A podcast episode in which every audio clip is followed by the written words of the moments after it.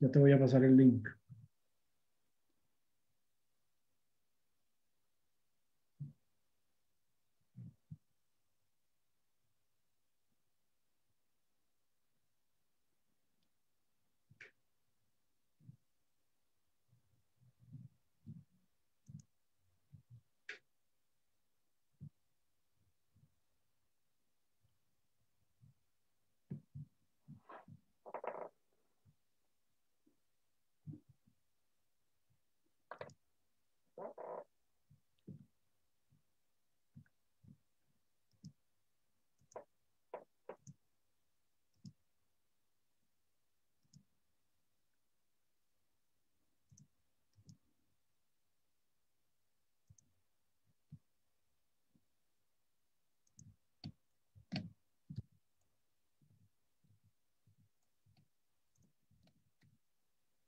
Bien, ya estamos en, en, vivo. Si querés, ya te pasé el link por el, por la, eh, por el chat. Entonces, si querés, lo compartes en la, en la página de, de Israel Sin Fronteras. Y, ah, me pasaste a este chat. Ah, ok. Sí, a este es chat. que me lo pasabas a...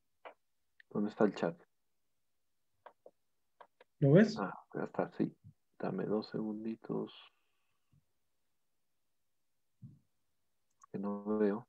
Ya estamos. Ah, está acá. Control C.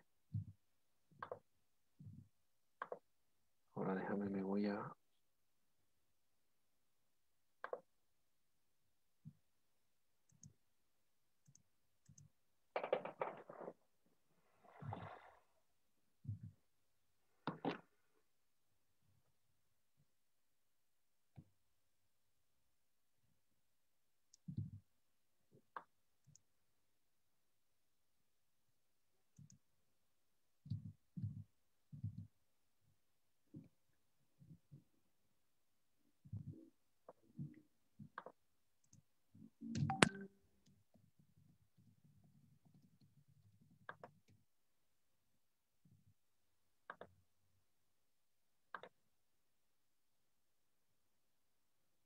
En cuanto tengas ya la publicación hecha, entonces comenzamos con la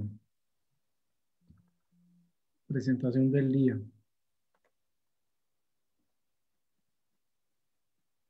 Déjame ver cómo va este, este tema.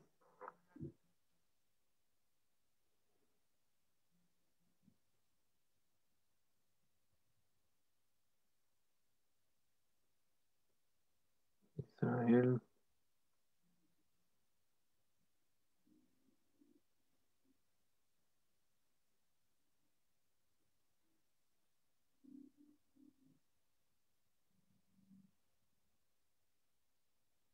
Ya estamos. Muy bien, Perfecto. bueno, eh, bueno, buenas noches a todos, todas. Pues primero que nada pedirle las disculpas, pero tuvimos un pequeño problema técnico que nos llevó a hacer una transmisión alterna. Ahí, este, en todo caso, creo que... Pero Brian, no sé por qué tengo la tras- una transmisión anterior. Me está apareciendo en el Facebook. Deja para revisar, pero en buena teoría deberíamos ya estar en, en vivo, porque lo que estamos transmitiendo, déjame para revisar. Ahí disculpen, de verdad. Ah, no, eh, ahí sí. Sí, sí, sí, no, está bien, está bien. Ok. Está Listo, entonces, bueno, de nuevo, buenas noches, Camilo, este, qué gusto volver a Igual. vernos, a pesar de este pequeño traspié.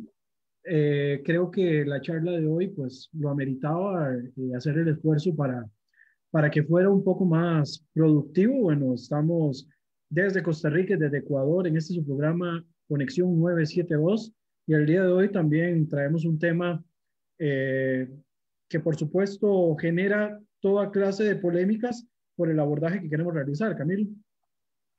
Pues sí, en tratar de entender Oriente Próximo sin abordar la relación que existe entre religión y política es imposible, pero perdóname que me pasé de, de, de maleducado. Buenas noches con todos. Eh, un abrazo, Mae, a la distancia. Eh, a todos los que nos están viendo, muchísimas gracias por su enorme paciencia tuvimos unas dificultades ahí con, con la tecnología. La tecnología es maravillosa hasta que falla, pero ya estamos. Eh, bueno, decía, el tema es tratar, como habíamos propuesto siempre, entender eh, Oriente Próximo a través de datos, a través de información, de hechos históricos, y vimos la necesidad eh, imperiosa de abordar esta relación que se vive tan estrechamente en Oriente Próximo, que es religión y Estado. Así que a, raíz de eso, pues la propuesta de la charla de hoy día y tenemos una, presentación. Mi querido Brian, si quieres eh, empezar a compartir pantalla y sobre eso seguimos eh, dialogando. Muy bien. Eh, bueno, como menciona bien Camilo, la idea de hoy es utilizar uno de los factores importantes de la dinámica del Medio Oriente que tiene que ver con la cuestión de la religión. Si bien no todos los conflictos son religiosos en el Medio Oriente, la religión no escapa de ser un factor determinante en las relaciones de poder. Por eso también en la presentación, en el afiche, ustedes han visto que eh, nosotros pusimos religión y poder, eh, la mezcla volátil del Medio Oriente, ¿verdad? Porque estamos completamente seguros de que al meter un factor adicional a lo que nosotros estamos seguros que se aborda constantemente desde un punto de vista, diríamos, marxista, materialista, ¿verdad? Cuando pensamos solamente en el abordaje desde un punto de vista material, eh, la posesión de recursos, ubicación estratégica, eh, también el, tema territorial, ¿verdad? Muy a la usanza colonial del siglo pasado, eh, nos quedan como cabos sueltos y no entendemos la dinámica de algunos actores dentro de la región. Y es a partir de esa perspectiva que hemos planteado mencionar algunas de las fuerzas religiosas que tienen algún tipo de eh, desarrollo o que por el contrario, por su componente propiamente, eh, es determinante, digamos, el, dentro del contexto de algunos conflictos o dentro del contexto de los choques con algunos de los actores dentro de la región. Eh, en el tema contextual, ¿verdad? Tenemos una región cuyas mayorías religiosas se concentran principalmente en musulmanes, ¿verdad? Ahí tenemos que eh, remontarnos al siglo VII de nuestra era, cuando se dan las conquistas islámicas después de la muerte del profeta, del profeta Muhammad, ¿verdad? Y a partir de ahí eh, se da la primera división de fuerzas entre musulmanes, creando dos fuertes vertientes que son la vertiente shia y la vertiente suní. Obviamente tenemos otros estados u otras fuerzas no musulmanas que tienen también alguna cuota de participación o de poder, incluyendo el judaísmo que tiene su propio Estado, y también incluyendo las comunidades cristianas, que son comunidades antiquísimas, tanto desde la propia era de, eh, de la era de Jesús, ¿verdad? Estamos hablando de más de dos mil años atrás. Hablamos, por ejemplo, de las comunidades aramaicas y estamos hablando también de las comunidades cristianas ortodoxas, que eh, las más importantes o las más numerosas. Tenemos a los coptos, tenemos también armenios, tenemos eh, griegos, rusos y tenemos una comunidad maronita eh, y malequita que están ubicadas principalmente en las regiones de Líbano y Siria. Y que por supuesto con el paso de los años esta comunidad cristiana se ha venido diezmando, pero eso lo tenemos para más adelante. Camilo. Indudablemente, lo que tú mencionabas, vale la pena no perder la perspectiva de que los cristianos tienen seis siglos de antigüedad previo al surgimiento del Islam, con eh, comunidades antiquísimas, supremamente importantes, donde se, donde se gesta, donde, se, eh, donde crece y se fundamenta el cristianismo, es sin lugar a dudas Oriente Próximo, y eh, por supuesto mil, casi dos mil años previos al surgimiento del Islam, está también claro el judaísmo y hoy presente mayoritariamente, digo, dentro de la comunidad judía del mundo. Hoy ya la mayoría más uno, la mitad más uno vive en Israel dependiendo de las estadísticas de quién, de dónde las sacas y qué estadísticas usas, pero a grosso modo hoy aceptamos que el 50% más uno del mundo judío vive en Israel.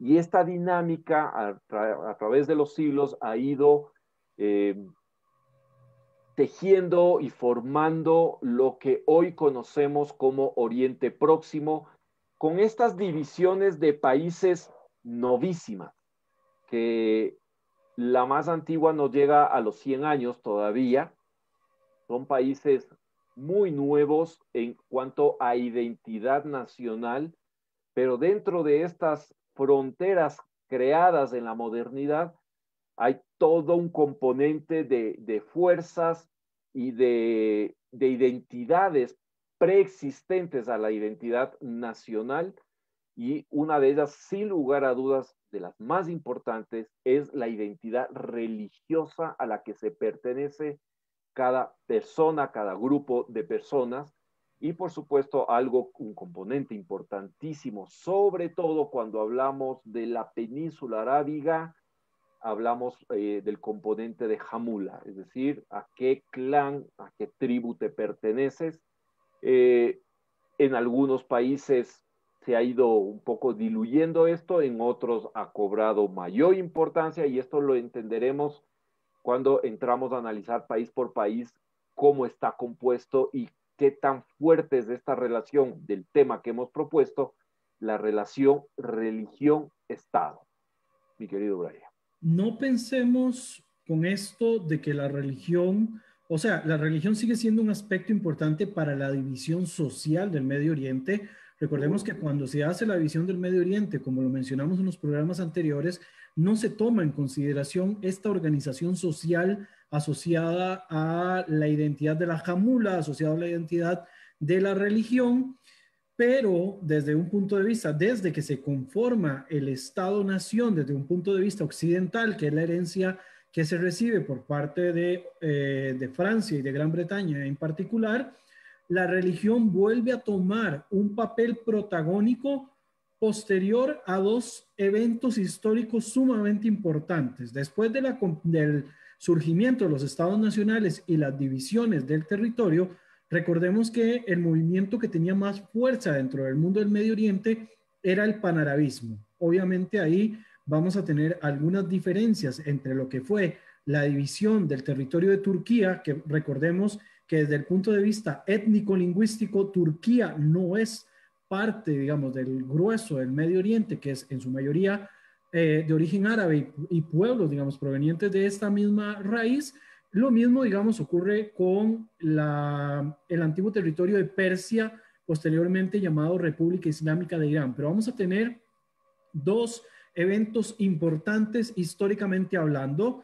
Primero, el primer evento histórico que podríamos pensar que es un evento progresivo es el fracaso del panarabismo en sus intentos de destruir a Israel. Desde ese punto de vista, el panarabismo fracasa y además el fracaso del panarabismo para unir a todas las fuerzas árabes de la región, ¿verdad? Ahí vemos que se hicieron algunos intentos de amalgamar estas fuerzas eh, o estos países en, una sola, en un solo bloque. Esto se llega a fracasar en algún momento y la guerra de 1967 contra Israel es un punto clímax para el fracaso del panarabismo y la guindilla del pastel se lo pone la guerra de 1973. Luego de este periodo, vamos a entrar a otra época histórica que se va a sortear de dos eventos que no están ligados, pero que podría también darle un empuje al tema religioso. Primero, la firma del acuerdo de paz entre israelíes y egipcios en 1979 y también en el año 1979 la revolución islámica de los ayatolas en la República Islámica, a partir de ese momento, República Islámica de Irán. A partir de ese momento, los grupos religiosos empiezan a abrirse brecha dentro del Medio Oriente y vamos a ver a partir de los 80 un endurecimiento de las posiciones religiosas en Arabia Saudita, un país cuya ideología es wahabista, que esto nos lo va a explicar en un ratito Camilo, y por el otro lado, vamos a ver competencias con otros países de origen sunita que también van a tener sus diferencias. Para entrar Ahora sí, en materia, hablemos primero de, bueno, acá está las divisiones porcentuales, algo que está parecido al mapa anterior de eh, Shias en el Medio Oriente principalmente, ahora todos los demás, las poblaciones son mayoritariamente eh, sunis, ¿verdad? El sunismo es eh, la secta o la corriente islámica más fuerte, más, más importante. Obviamente ni los shias ni los sunis son exactamente eh, homogéneos en sus propias composiciones internas. Estos son sectarios, ¿verdad? Tienen varias divisiones. Solamente hablar de los shias, ¿verdad? Hay que hablar de los duodecimanos, de los decimanos, hay que hablar de eh, los ismaelitas, hay toda una división interna. Exactamente lo mismo ocurre con las escuelas jambalíes, maliquíes, etcétera, que eh, nutren el movimiento sunita. Pero entrando ya en materia, le voy a pasar micrófono a Camilo para que nos hable un poco de lo que es este, los liderazgos y la religión dentro de esta región.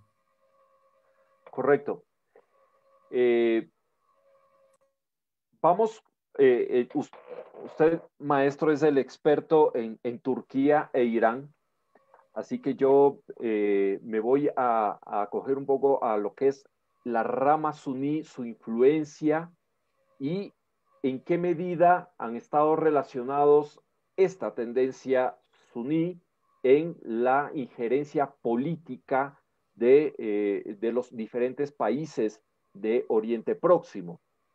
Eh, tenemos aquí, por ejemplo, quien intentó liderar en su debido momento eh, el panarabismo a través de su figura máxima, que fue Gamal Abdel Nasser, presidente de Egipto, que depone justamente al rey que había quedado a raíz de eh, haberse, haber desaparecido el califato, lo que quedaba del imperio otomano, eh, dan un golpe de Estado, se hacen del poder y constituyen una,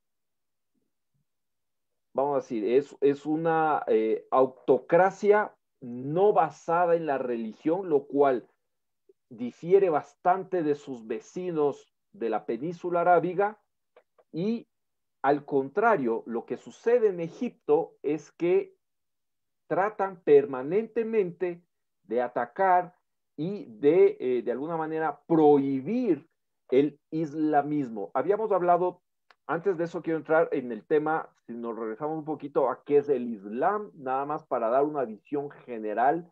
El Islam es la religión que profesan los musulmanes y que está basado en, el, en creer en un solo Dios y cuyo, cuyo su nombre es Alá y su profeta es Mohammed. Ese es uno de los pilares del, eh, del Islam. Un segundo pilar del Islam es el zakat, es decir, no viene a ser eh, la limosna, sino más bien un tema de eh, corresponsabilidad económica frente a los más necesitados. Es algo que el musulmán está obligado a hacer permanentemente, ¿no? es decir, dar parte de su dinero, de su capital, de, su riqueza para los más pobres, los más necesitados. Un tercer pilar fundamental del Islam es mantener los cinco, el salat, los cinco rezos diarios. Otro es acudir al menos una vez en la vida a, eh, a la Meca. Y eh, finalmente también un pilar adicional que se, que, se entiende también es la yihad. Y ahora, dependiendo de la corriente, qué tan fundamentalista es, y dentro de ese fundamentalismo, ojo, no todo fundamentalismo necesariamente lleva hacia la violencia. Ya vamos a explicar de qué se trata eh, eh, este tema del fundamentalismo. Eh, dependiendo de la reinterpretación de ciertas corrientes fundamentalistas, algunos entienden la yihad como una lucha en contra de los no creyentes y otros creen que la yihad es más bien un proceso interno de lucha contra su propio ego para sumirse a la voluntad de Dios, porque justamente el Islam se traduce como sumisión, obediencia hacia Dios. y eso, de eso trata justamente la yihad interna. ¿De acuerdo? Dentro del Islam van surgiendo diferentes eh, movimientos muy antiguos, no necesariamente eh, durante el siglo XIX, se perfeccionan y se modernizan hacia el siglo XIX, pero muy anterior a ello ya hubieron varios eh, líderes espirituales dentro del Islam que dijeron, el Islam y la cosa pública, la política, el quehacer público, la administración pública, tienen que ir de la mano. No puede ser que la religión se encargue solamente de la parte espiritual y, eh, y, el que gobierna lo haga con leyes del hombre, sino que esto tiene que ir de la mano. Y nace lo que se conoce por ahora, ahora es el islamismo o el Islam fundamentalista o el Islam político, dependiendo del estudioso o dependiendo del momento en el cual se analice, tomará diferentes nombres, islamismo, eh, eh, islam político o islam fundamentalista.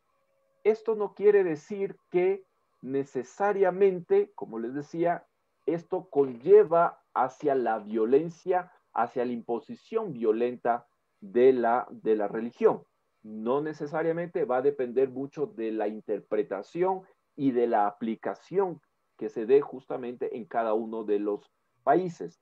Pero indudablemente esta unión de religión y política y quehacer público es la que da el contexto en Oriente Próximo para que los países que en la modernidad se constituyen como naciones que es un concepto novísimo en Oriente Próximo, como les decía, hay países, vamos a hablar, Emiratos Árabes Unidos, Qatar, Bahrein, que terminan de independizarse de, eh, de Gran Bretaña hacia el 71 y se constituyen dentro de este marco de entender que religión y, eh, y el quehacer eh, político van de la mano. ¿sí? Luego, hablábamos de Arabia Saudita. Arabia Saudita, tempranamente, hacia finales de 1700, se da eh, un fenómeno importante. La Casa de Saud, originaria de la ciudad de Riyadh, que actualmente es la capital de Arabia Saudita, empieza a tener una, una mayor connotación, una mayor preponderancia frente a las otras jamulas. De hecho, se constituye recién como jamula, como casa, de ahí viene la traducción de casa de, de Saúd, hacia mediados del 1700.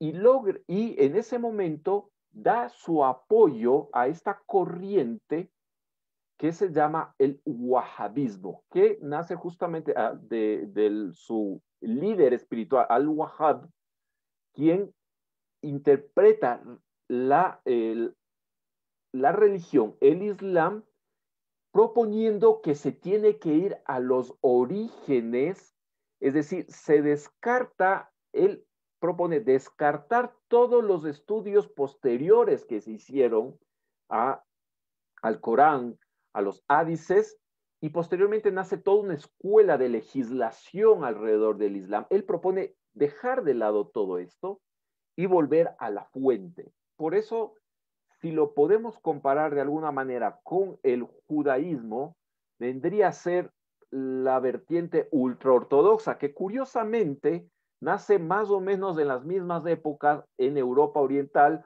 con el movimiento hasídico eh, a, raíz de, Israel Bar que reinterpreta y, que da una, que dice hay que tomar al pie de la letra lo que dice la Torah más allá del Talmud y de las lecciones de los sabios, es importante cumplir al pie de la letra. Y de ahí viene eh, lo que se llama ortodoxia, es decir, el camino recto. Orto, camino, doxa, dogma, el, el, dogma recto. Ir, no buscar interpretaciones, no buscar eh, amoldar la ley a la actualidad, a la realidad, simplemente cumplir a rajatabla. Y eso es el wahhabismo muy similar y algunos, dependiendo de, los estudiosos, Algunos dicen que el wahabismo es un salafismo de la casa Saud, eh, una interpretación, otros dicen que no, que el, salafismo y el wahabismo tienen sus, eh, sus diferencias, pero finalmente tanto el salafismo, que también es una corriente muy temprana dentro del Islam, reinterpretada hacia el siglo XIX, remodernizada, renacida hacia el siglo XIX, que también busca eso, es decir, el cumplimiento del dogma al pie de la letra. Y de ahí viene, bueno, ya lo abordaré después, el tema del surgimiento bajo la, bajo la ideología del salafismo, todo este surgimiento importante de la organización eh, conocida como los hermanos musulmanes. No nos apartemos de Arabia Saudita. Nuevamente, la Casa de Saud finalmente hacia inicios de 1800 conquista la Meca, conquista eh, Medina, después son reconquistados, retomados por el imperio otomano, pasan varias décadas y otra vez la casa de Saud vuelve a tomarse los lugares santos que antes estaban en manos de la casa Hashem, de ahí vienen los Hashemitas, que hoy por hoy son el gobernante de, de Jordania, ¿Qué es lo que pasaba? La familia Hashem es de ascendiente directa del profeta Mohammed. Mohammed nace en la, eh, en la familia Hashem. Y los Hashemitas son descendientes directos. En la tradición musulmana, los descendientes directos de, de Mohammed, de Mahoma, son los eh, legítimos eh, guardianes de los lugares santos, en este caso Meca y Medina. Hacia mediados de 1900, hacia inicios de 1920, es conquistado el, el, excipiente, porque duró muy poco, el reino de, del Hijaz, gobernado por la casa Hashem, es decir, toda esa tira pegadita de la, de la, de la península arábiga, donde comprenden la ciudad de la, de la Meca y Medina, toma la casa de Saúd, hacen un acuerdo con el Imperio Británico, la casa de Saúd, y se constituye hacia el 34, bien? 34, 38, ya eh, Arabia Saudita como tal. Y son la casa de Saúd quienes pasan a ser, digamos así, los guardianes de los lugares santos. Aquí hay un conflicto que en algún momento, digo yo, va a tener que resolverse porque si bien es cierto, son, la Casa de Saúl se ve a sí misma como los legítimos guardianes de los lugares santos, no está tan apegado a la tradición eh, islámica porque ellos no son descendientes directos de Mohammed. Eh, y por eso mucha gente se pregunta por qué la capital de Arabia Saudita no está en la Meca, no está en Medina, está en Riyadh, porque Riyadh es la ciudad origen de la Jamula, de la casa Saud, ¿no? Y quienes actualmente gobiernan justamente eh, Arabia Saudita. Camilo, también desde un punto de vista político, eh, habría dificultades para colocar, digamos, en una realidad actual de Estado-nación y de relaciones con Occidente, habría una imposibilidad para cualquier eh, gobierno musulmán que gobierne sobre los territorios de Meca y Medina de colocar la capital en la Meca. Y esto es que, bueno, Medina no tiene tanta restricción, pero en Meca... A la Meca no puede entrar ninguno que no sea musulmán. Que no sea musulmán. Entonces, desde ese punto de vista... ¿Dónde ponen las embajadas? Entonces, desde ese punto de vista, podría estar en cualquier lugar, menos en la ciudad de Meca, ¿verdad? En Medina se puede estar para negocios. Pero entonces también por eso el, el punto de, de, comparación, pero sin ninguna duda que la administración de los lugares sagrados en estos momentos que los tienen los wahabistas eh, dista mucho, digamos, de la propia posición sunita de quienes deberían de ser los guardianes de, de los territorios, ¿verdad? Y el, eh, el salafismo también se le conoce como takfirismo, que takfir viene de la palabra kufar, que significa infiel. Eh, y ellos acusan de infieles a todos los que se oponen. A cualquiera que no cumpla exactamente con la doctrina salafista. Es correcto. Por eso la mayoría de, los, de las víctimas del Islam radical, ¿verdad? Que ahí Camilo señalaba muy, muy correctamente la diferencia entre radicalismo y fundamentalismo es que vos puedes ser fundamentalista ideológico y tener tratados y prohibir ciertas relaciones o ciertas cuestiones, pero esto automáticamente no te lleva a cometer atentados. Los radicales, en este caso, sí cometen atentados porque ya llevan el tema del takfirismo un poco más allá, ¿verdad? Que es el combate directamente contra lo que ellos consideran los infieles. Así es. O los apóstatas.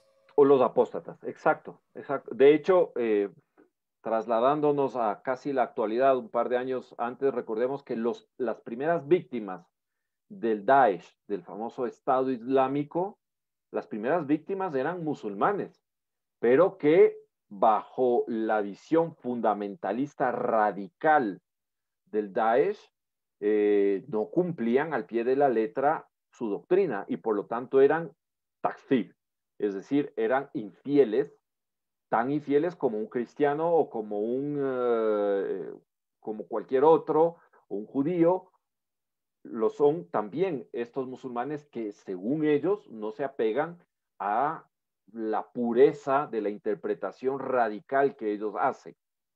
En fin, eh, en donde sí se crea cierta dificultad y de ahí empieza a, podemos entender también la dinámica, parte de la dinámica que que ha marcado el conflicto árabe-israelí, es que dentro del Islam, sobre todo el Islam fundamentalista, que hace más hincapié en este en este aspecto del Islam, eh, un concepto importantísimo para ellos es el tema del dar al Islam y dar al Hard.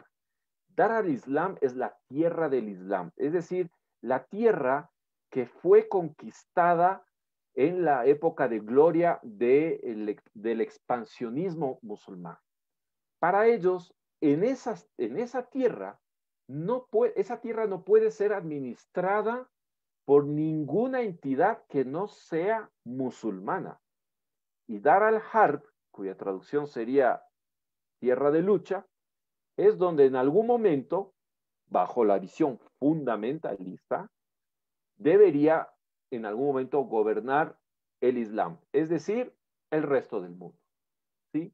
Sin dejar, y para ello hay diferentes estrategias de un fundamentalismo pacífico, por decirlo, por decirlo así, y de un fundamentalismo radical violento. ¿Qué es lo que ha hecho, por ejemplo, para expandir el wahhabismo, eh, que es un fundamentalismo? ¿Qué es lo que ha hecho Arabia Saudita? Pues invertir millones de dólares, pero millones de dólares con toda la chequera que le permite el petróleo y crear centros islámicos de enseñanza islámica en todas partes del mundo bajo la doctrina wahhabista. Un puntal importantísimo durante la década de los 50, 60 y hasta los 80, un puntal importantísimo de ese proceso de expansión a través de la educación fueron los hermanos musulmanes que ya en la década de los 90 se rompe la relación entre Arabia Saudita y los hermanos musulmanes, que voy a explicarle ya mismo de qué se trata eh, eh, justamente los hermanos musulmanes, pero fueron un puntal fundamental apoyados justamente por la billetera gruesísima que tenía Arabia Saudita y es por eso que, sin embargo, de que el wahabismo hacia la década de los 30, cuando se constituye Arabia Saudita era una minoría y no era de alguna manera la vertiente más importante dentro del Islam, esto con la inyección de dinero y la, eh, y la ayuda de, de, los hermanos musulmanes y toda la red que se ha creado a nivel internacional, es que logran expandir esta visión fundamentalista. Pero y lo mismo sucede muchas veces cuando la gente eh, que no conoce el, eh, interior del, judaísmo, algunos creen que los ultraortodoxos es como éramos los judíos hace mil años.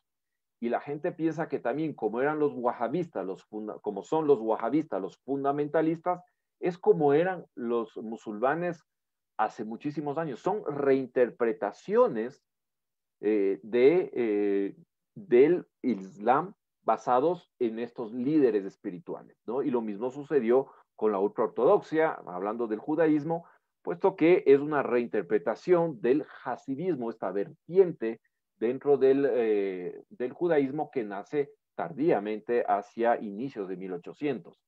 Entonces, eh, esto para ir aclarando el panorama. Entonces, habíamos hablado que el, concepto de, una cosa es el Islam, la religión como tal, otra cosa es entender el islamismo, que no tiene necesariamente una connotación negativa. Quizás para Occidente sí puede tener una connotación negativa porque Occidente basa el nacionalismo, es decir, la identidad nacional y lo que procura desde un inicio del, del, surgimiento del nacionalismo y con la Revolución Francesa, lo que ha buscado Occidente es todo lo contrario, separar completamente el quehacer público, es decir, la política, el Estado, de la influencia de la religión. Y por eso podría, ante los ojos de una persona de Occidente, puede tener una connotación negativa el islamismo, pero para la realidad de Oriente Próximo, el islamismo es como se debe llevar, para quienes comulgan con, con esta idea, es como se debe llevar la vida. Es decir, si tú perteneces a una religión, pues está bien que todo tu entorno esté bajo lo que eh, en el Islam se conoce la Sharia, es decir, la ley islámica. Y la ley islámica, de acuerdo a, los salafistas y a los wahabistas, comprende todo, porque como dicen ellos, nada fuera del Corán, es decir, nada fuera del Islam. El Islam es perfecto, el Corán es perfecto, abarca todos los aspectos de la vida y para poder administrar adecuadamente a la población hay que inevitablemente ascribirse a lo que dicta el Corán, es decir, lo que dicta la Sharia, que es la Sharia, que es la ley eh, musulmana. Y por eso entendemos eh, las diferencias eh, entre los países, porque no es lo mismo el wahabismo de Arabia Saudita, fundamentalista, donde vemos serias restricciones, por ejemplo, chocantes, indudablemente, para quienes eh, entendemos eh, y vivimos en un mundo occidental. El hecho de que las mujeres, hasta hace muy poquito, no podían manejar un automóvil, no podían salir en público si no era acompañado de un, eh, de, un pariente varón, preferentemente el esposo, claro, nos choca enormemente. Eh, pero no es la, realidad, por ejemplo, de Emiratos Árabes Unidos, de Bahrein, donde tenemos tanto eh, en Bahrein como en Emiratos Árabes Unidos iglesias cristianas, eh, sinagogas, comunidades que viven plenamente su identidad religiosa, ¿no? Realidades muy distintas a las de, las de Arabia Saudita, donde la única religión permitida es sin duda el, Islam. Pero para ellos esa es la realidad.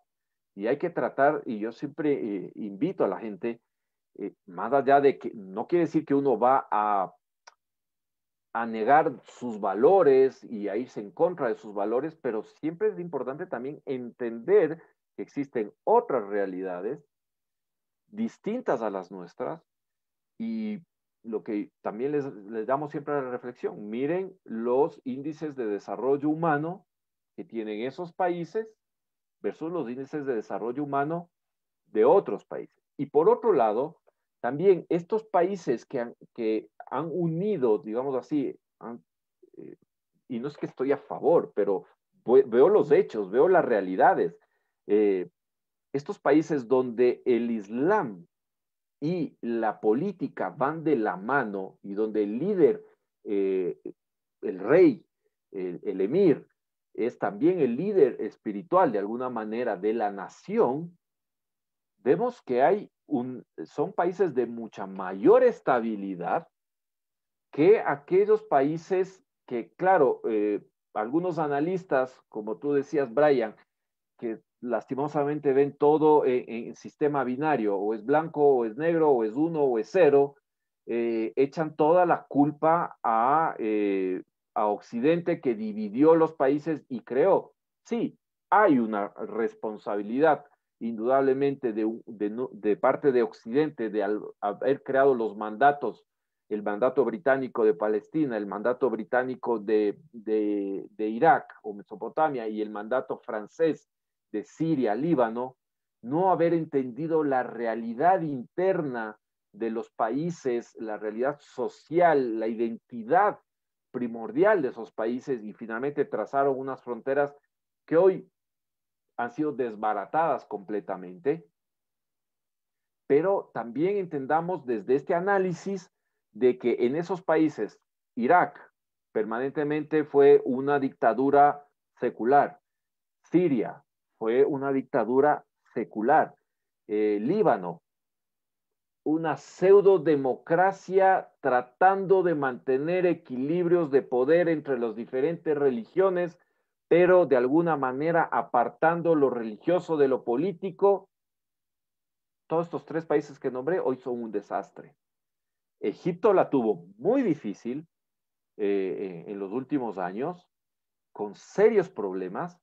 Libia, nuevamente, una dictadura secular durante décadas eh, que tampoco respetó eh, el tema de la jamula, es decir, la jamula de, se fue el nombre de, del, dictador de Libia, pues, de Gaddafi. La, jamula a la que se pertenecía Gaddafi no era la jamula más fuerte en, en el sector de Libia. Y por eso terminan de por, por deponerle violentamente y hoy Libia es un desastre completo. Es decir, donde hay, de alguna manera, ni, lo estoy defendiendo, ojo, ni, ni, estoy a favor de ello, pero los, los, los datos me arrojan a que donde religión y política tienen un liderazgo único, la estabilidad está ahí. ¿A costa de qué? Sí, también sabemos, hay violaciones de derechos humanos importantes en estos, eh, en estos países, también las había en las dictaduras eh, seculares. Eh, también las hay en otras, en otras dictaduras lejos de Oriente Próximo. Es decir, pero de alguna manera han logrado estabilizar y sobrevivir esta famosa mal llamada primavera árabe. Los únicos que la pasaron un poco mal realmente fue Bahrein en su momento, y esto debido a esta composición especial que tiene Bahrein de ser ah, primero una isla y apenas 760 kilómetros cuadrados, donde la mayoría de su población es chiita, pero está gobernada por un rey sunita. Este quizás es, es un caso aparte, interesante, y claro, ahí indudablemente se mantiene el rey por el apoyo de Arabia Saudita, por eso muchos dicen es un barrio de Arabia Saudita, pero tampoco se ha impuesto el wahhabismo dentro de Bahrein, porque Bahrein vemos un nivel de tolerancia importantísimo en cuanto a, que los ciudadanos puedan vivir eh, su religión de acuerdo a su conciencia. Nuevamente, el, tema del fundamentalismo radical, salvo excepción, y ahí le va a tocar a, a Brian analizar el caso de Irán, el, radicalismo, el fundamentalismo radical, no va necesariamente de entidades estatales. Más allá de que Arabia Saudita durante muchos años ha sido cuestionada por sus apoyos a, ciertos, eh, a ciertas tendencias más radicales, Qatar indudablemente también ha metido cuchara y ha dado su apoyo a través de billetera a diferentes movimientos radicales, pero no es que hay una injerencia estatal como tal, con, una, con todo un componente de ejército dedicado a promover el yihadismo como tal. Eh, de hecho, ya tardíamente, pero bueno, al fin se dieron cuenta eh, los, eh, los soberanos de Arabia Saudita de que todos los errores que cometieron al apoyar a estos grupos con tendencia radical, se les vertió en contra y les ha generado más de un dolor de cabeza y felizmente han ido de alguna manera estabilizando la zona y sobreviviendo este, esta explosión, este polvorín que ha sido Irak, Siria, que es hoy por hoy Líbano, que es Libia. Y eh, a lo que voy es, en, en alguna medida, en ciertos países, nuevamente, no es que estoy de acuerdo ni los apoyo, pero ha logrado esta estabilidad cuando ha habido la unión de un solo liderazgo entre religión y, eh, y la cosa estatal.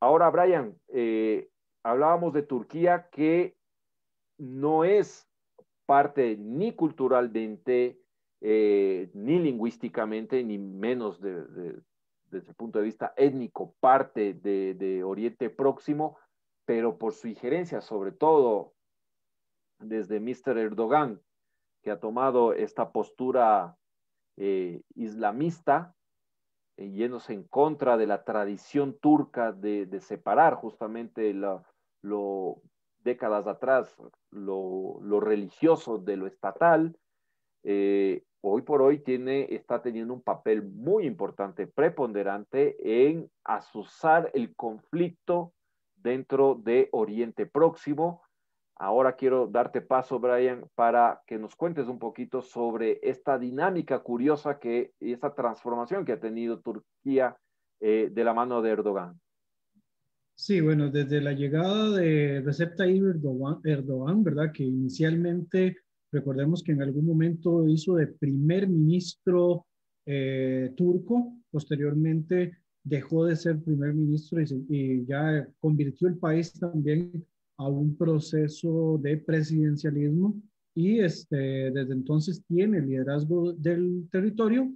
Un elemento que es importante destacar con respecto a Erdogan es muy probablemente la política que está manejando no solamente en el Medio Oriente, sino en, en, muchas otras, en muchos otros lugares, ¿verdad? Camilo mencionaba la política que está desarrollando junto a Qatar, es bastante peculiar cómo eh, Erdogan eh, se logra salvar o logra salvar la economía de su país una vez que Qatar empieza a realizarle algún tipo de inyección económica a su territorio. Obviamente, esta inyección económica, Qatar lo ve como un salvavidas para ellos mismos, ya que desde hace varios años, ahorita se me va, que 2017. bueno, tres años ya de viaje, ¿verdad? Tienen un bloqueo por parte de los países del Golfo contra eh, Qatar y muy interesante que uno de los principales elementos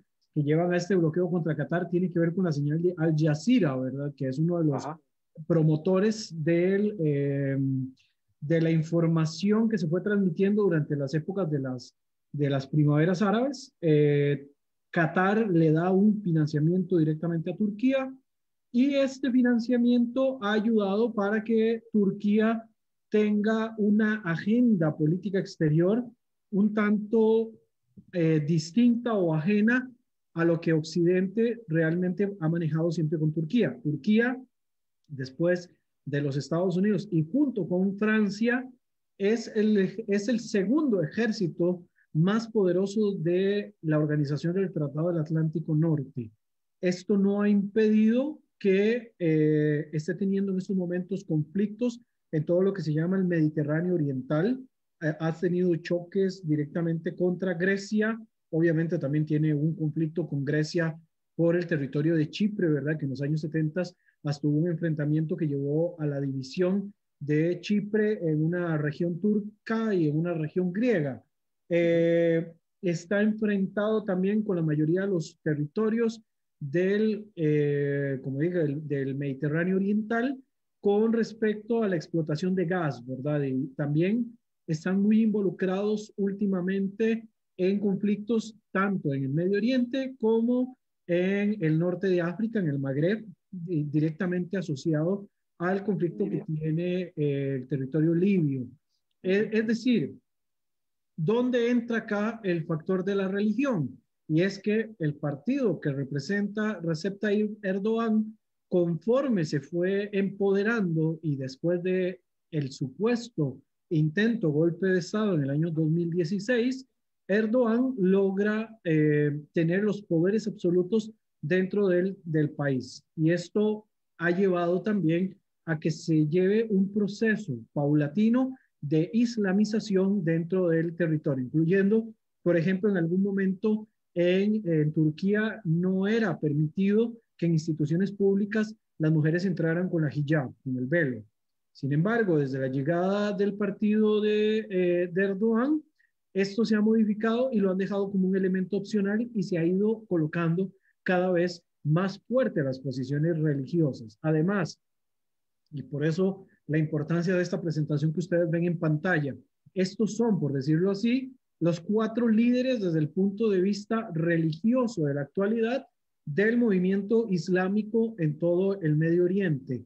¿Dónde entra Turquía en todo esto? El movimiento de Erdogan es un movimiento cercano a los hermanos musulmanes egipcios.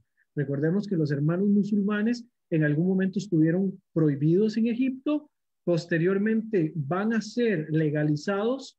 Esto va a llevar al primer proceso democrático de la República Árabe de Egipto, que lo va a ganar el partido de Mohamed Mursi, que Mohamed Mursi no es otro más, sino un miembro de los hermanos musulmanes egipcios, cuando intenta hacer reformas dentro del Estado, dentro del, territorio egipcio, eh, recibe un golpe de Estado y se coloca otro autócrata militar, ¿verdad? como lo es Abdel Fattah el-Sisi, que es el presidente actual.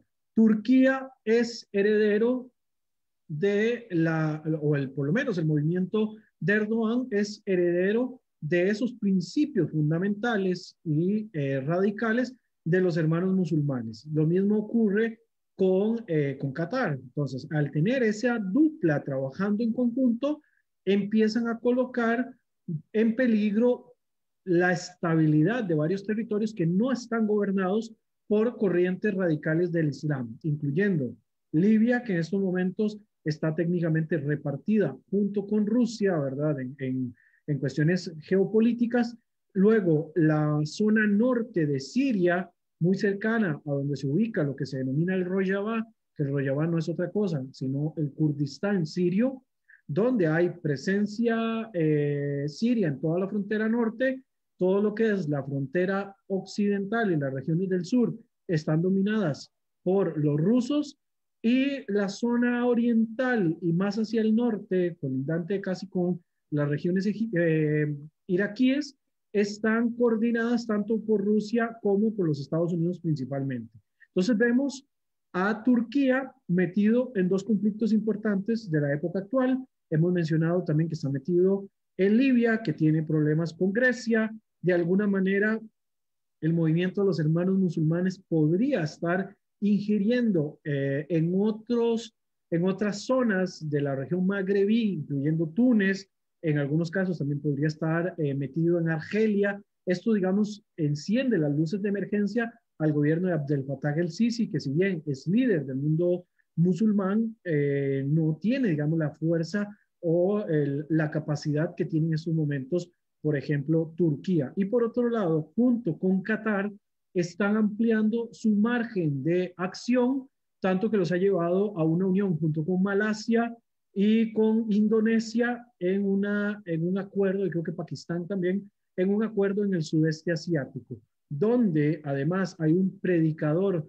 eh, musulmán radical de origen indio que eh, promueve a Erdogan como el nuevo líder del mundo musulmán. Es bastante particular porque de alguna manera, y después de que se da el asesinato de Yamal Khashoggi en la embajada saudita en, en Turquía, eh, hay todavía muchos más roces entre el gobierno de Recep Tayyip Erdogan y el gobierno del de, Reino de Saud, eh, por cuanto además Turquía quiere regresar a las glorias de la época otomana y liderar, como en algún momento pudieron, liderar los lugares más sagrados del Islam, ¿verdad? Y tomar ese dominio. Desde el punto de vista sunita es bastante particular porque una de las escuelas más importantes de pensamiento eh, suní sale directamente de la Universidad de Al-Azhar en el Cairo, en Egipto, y desde ahí eh, salen las principales ideologías de los movimientos eh, salafistas eh, y posteriormente también el wahabismo, que el wahabismo es como una versión un poco más purista todavía que el salafismo, que si hablamos de que el salafismo es purista desde el punto de vista religioso, imaginémonos algo todavía más purista, y esto es desde la llegada, ¿verdad?, de, de Wahab al, reino de Saúd, quien es técnicamente adoptado, ¿verdad?, y convertido dentro de esa corriente. No sé si querés eh, después quería, hablar de eh, es, que, es, que habíamos estado nombrando a los hermanos musulmanes y entonces me parece eh, apropiado contar de qué se trata esta organización de los hermanos musulmanes. Nace en Egipto de la mano de Hassan al-Banna, que es su ideólogo. Hassan al-Banna, hijo de un predicador también de, del Islam, reconocido, de un imán,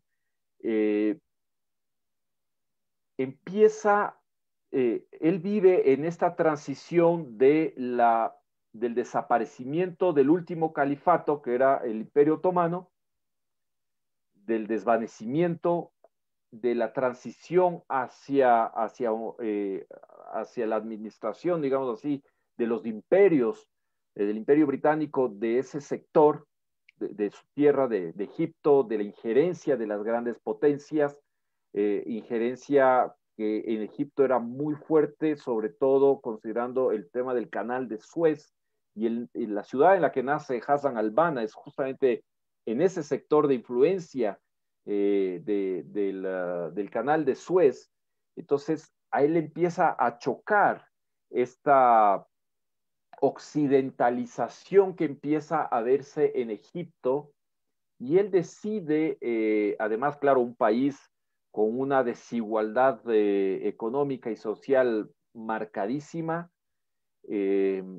como gran parte de las sociedades eh, en general eh, de esa época, bueno, no nos hemos alejado, ha mejorado un poco la situación ya de infraestructura en general en algunas partes del mundo, pero a él sobre todo le chocaba esto, esta eh, pérdida de lo que él llamaba las tradiciones puras del Islam, esta falta de, de, esta injerencia, mejor dicho, de parte de las potencias en Egipto, esta occidentalización de ciertas capas, sobre todo de las altas capas de la esfera eh, social eh, egipcia, y él propone y, crea esto, los hermanos musulmanes, basados principalmente en, el precepto del zakat, es decir, en la, que no es la limosna, como lo decíamos, sino en, en entregar eh, ¿cómo se llama? La caridad, de, la obligación que tiene el buen musulmán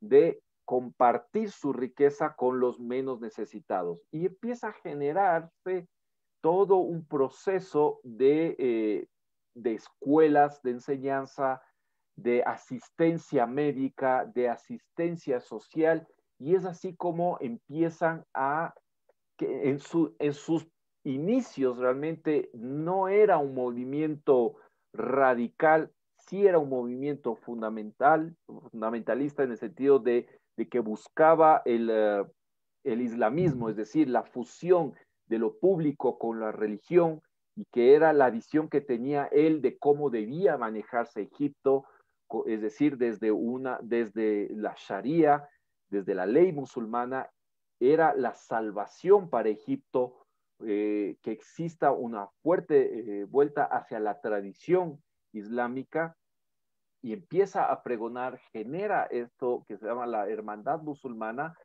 pero ya hacia finales de su vida empieza también a generarse movimientos ya radicales, violentos. De hecho, él autoriza la creación de estos, eh, de, estos, de estos grupos radicales violentos al inicio más como supuestamente con un sentido de defensa, es decir, que no debía haber una agresión si es que no había eh, un, ataque primero de parte de, del extranjero, del distinto, pero esto va derivando indudablemente hacia el radicalismo. Si bien es cierto, la mayor eh, obra digamos así, de los hermanos musulmanes en el mundo ha sido la generación de lo que se conoce como dawa, que es la asistencia social y a través de la dawa, eh, entrar a las sociedades no musulmanas para predicar, para enseñar el Islam a través de centros de enseñanza islámica, a través de asistencia médica, a través de asistencia social, lastimosamente también ha habido una fuerte infiltración de grupos radicales bajo el paraguas del, eh, de la DAWA. Y eh, por eso varios países eh, han tomado la decisión de declarar a los hermanos musulmanes como una organización terrorista principalmente en la península arábiga, a ellos se ha unido Rusia también, al declarar a los hermanos musulmanes como eh, un grupo radical, una organización terrorista. En muchos países de Occidente están, sin lugar a dudas, bajo la lupa, bajo el seguimiento de las diferentes eh, entidades de, seguridad de los estados, porque lastimosamente, bajo el paraguas de la dawa, es decir, de la asistencia social, de la enseñanza del Islam, de la generación de espacios de rezo, han se han ido infiltrando elementos radicales y eh, están muy, muy eh, vistos eh, bajo la lupa algunos eh, miembros de, y algunos eh, elementos de la organización de los hermanos musulmanes en el mundo entero. Y de hecho, lo que tú mencionabas, eh, Brian, en varios países han ido de frente,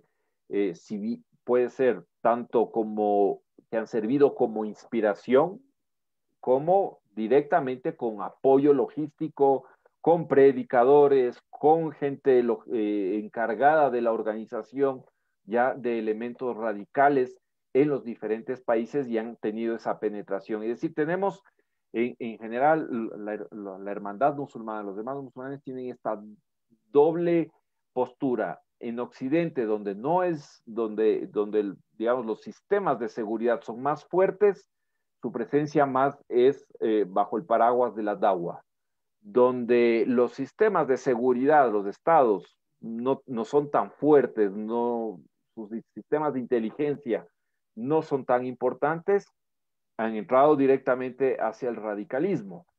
Y eh, de hecho, en Israel, que creo yo sería el último elemento a, analizar, eh, tienen un lazo directo con el Hamas, sus fundadores indudablemente estuvieron y están afiliados directamente a, la hermandad musulmana, comparten plenamente su ideología, sus posturas, eh, es decir, están plenamente identificados como el brazo de la hermandad musulmana en la franja de Gaza.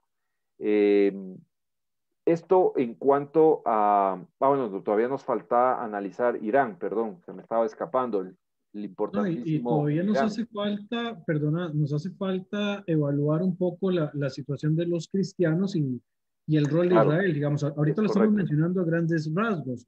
Hoy creo que vamos a llegar a cerrar un poco con el tema de los hermanos musulmanes y en la próxima entraríamos directo a hablar de cuál es el rol de Irán, ¿verdad? Y el rollo del movimiento chiita, que tiene también sus propias características bastante particulares a la hora de evaluarlo eh, en sus zonas de influencia. Obviamente, al igual que el sunismo, pues busca tener un liderazgo completo sobre la mayoría de las comunidades musulmanas. Obviamente también por una situación de porcentajes poblacionales, el chiismo es una minoría mayoritaria.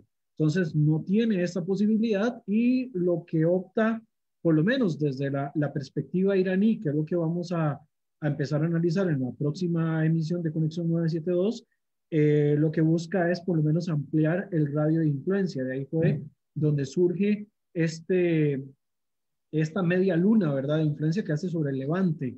Pero esto obviamente tenemos que analizarlo todavía con mucha más calma. Entonces, si quieres, puedes terminar con la idea de los hermanos musulmanes y aterrizamos por el día de hoy. Sí, y yo más que nada quisiera hacer, pues, eh, nuevamente un, un resumen a grandes rasgos eh, entender claramente la importancia que tiene el Islam indudablemente en las sociedades de Oriente Próximo, entender que el islamismo, si bien bajo la connotación de los valores occidentales es incompatible, es decir, esa unión de religión y Estado en una sola y que se maneje la, cosa estatal desde la visión religiosa, indudablemente a, a nuestros ojos occidentales nos choca, no es la realidad en Oriente Próximo, no necesariamente esto inevitablemente deriva en el radicalismo, porque una cosa es el islamismo, es decir, el islam político o el islam fundamental, fundamentalista, y otra cosa es el islam siempre esta diferenciación porque esto nos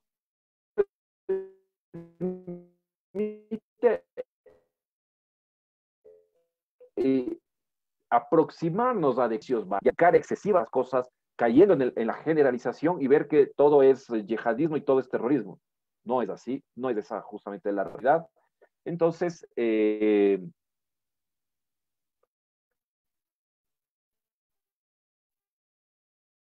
hacer este gran existen indudablemente países que desde mi punto de liderazgo político en Oriente Próximo son uno solo, son los países que han logrado una mayor estabilidad, han logrado sobrevivir además a esta ola de, de la mal llamada primavera árabe.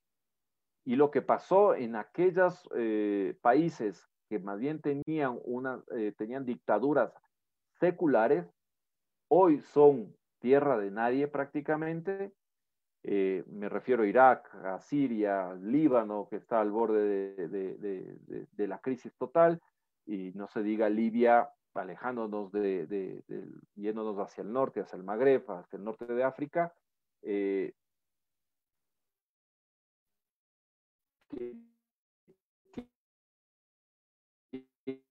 Un componente similar. Eh, los demás se han mantenido, que lo comprenda, que el hecho de ser wahabista, eh, Arabia Saudita no necesariamente lo vuelve per se violento, no lo vuelve per se una amenaza eh, hacia Occidente, más allá de, como también lo, desde Occidente lo hacemos, digo, cuando buscamos evangelizar bajo los principios Oriente Próximo, pues también ellos han hecho legítimamente, digo yo, porque también eh, están en, su derecho de propagar su propia visión del Islam. Lo que sí hemos visto es que bajo esa, ese paraguas de, eh, de dawa o de, asistencia social o de digamos, enseñar los valores del Islam en el mundo, tristemente se han infiltrado grupos radicales, pensamientos radicales que han generado violencia tanto en Oriente Próximo como también indudablemente en Occidente. Y eh, dejaríamos, si estás de acuerdo entonces, mi querido Brian, para la próxima entrar ya directamente hacia el análisis de lo que es Irán, yo quería a breves rasgos nada más eh, decir una enorme diferencia que existe entre el sunismo y entre, entre la corriente suní y eh, la corriente shia es también la, organización. Para hacer un símil, lo que se ve el, el, el, shiismo en Irán principalmente es una eh, organización absolutamente piramidal, ¿no? Mucho más a, un estilo de una iglesia eh, católica, es decir, donde hay un solo líder, tiene su grupo cercano y luego hacia abajo los demás clérigos. Lo que no sucede en el, eh, donde hay muchas más corrientes, muchas más interpretaciones, imágenes de los líderes religiosos de eh, transmitir su propia visión. Si bien hay supraorganizaciones que los, eh, que, los alberga, de todas maneras, eh, el, el, imán de una mezquita suní tiene una mayor libertad de dar su propia visión, su propio mensaje, eh, un clérigo chiita, ¿no?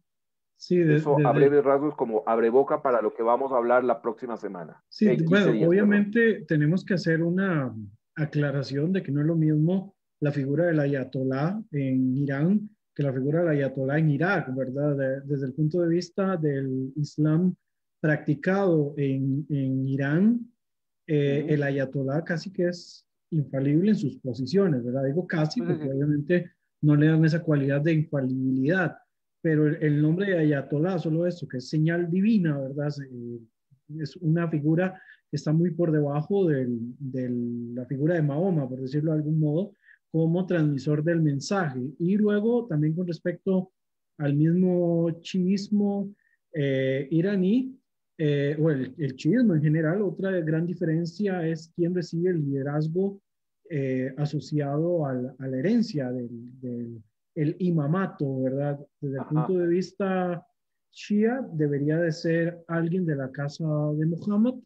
Desde el punto de vista sunni, eh, no necesariamente tendría que ser de la rama de, la casa de Quraysh, pero sí este, sería como lo, lo, ideal y por eso siempre se hace el señalamiento de por qué eh, se considera al rey de Jordania eh, en línea directa, ¿verdad?, con el profeta Mahoma, igual como ocurre con la monarquía marroquí, que la monarquía marroquí también tiene un vínculo asociado directamente con el profeta Mahoma. Pero como bien señalas, esto lo vamos a dejar para la próxima. Pensamos que, y, creo que habíamos aspirado muy alto para, para tratar de plantear toda la, la situación de la religión en un solo episodio.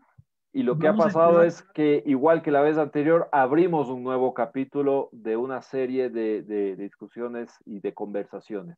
Es probable entonces que en la próxima sesión, si todo eh, sale bien, vamos a empezar a hablar de eh, la influencia de Irán en esta media luna mediterránea, ¿verdad? esta media luna, media luna de levante mediterráneo, obviamente también la influencia que tiene sobre otros actores y también los vínculos que tiene Irán y las fuerzas de la Guardia de la Revolución con organizaciones no musulmanas. Ahí podríamos tocar un poco también de la, de la fuerza extraterritorial que han movilizado, incluyendo un canal de televisión, así como hablamos directamente de Al Jazeera en, en, en Qatar y podríamos hablar de eh, otros medios tal vez menos conocidos del mundo árabe, Irán sí tiene toda una organización propagandística, ¿verdad? En español. Muy fuerte. Hispan TV, que tiene su casa matriz en España, dicho sea de paso. Creo que ahora solo tienen transmisión vía internet, pero aún así tiene mucha, mucha fuerza, tanto así que un diputado español tenía su propio programa, ¿verdad?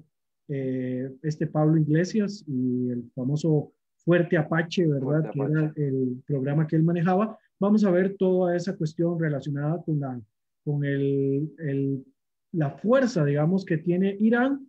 Y este, no lo vamos a simplificar, ¿verdad? A la, a la noción de por qué consideramos a Irán, como todo el resto, como una de las principales amenazas. Ojo, que yo digo una de las principales amenazas, a diferencia de lo que se, se ha estado planteando en la región de que es la principal amenaza, pero yo he sido muy empático y Camilo, bueno, ha sido testigo en mis diversas publicaciones que con la, los cambios políticos que han existido en los últimos años, Irán ya no es la única amenaza que hay a la estabilidad del Medio Oriente, sino que por ahí también tenemos al amigo Erdogan, que también ha tomado ese papel de... de también quiere tomar la posta.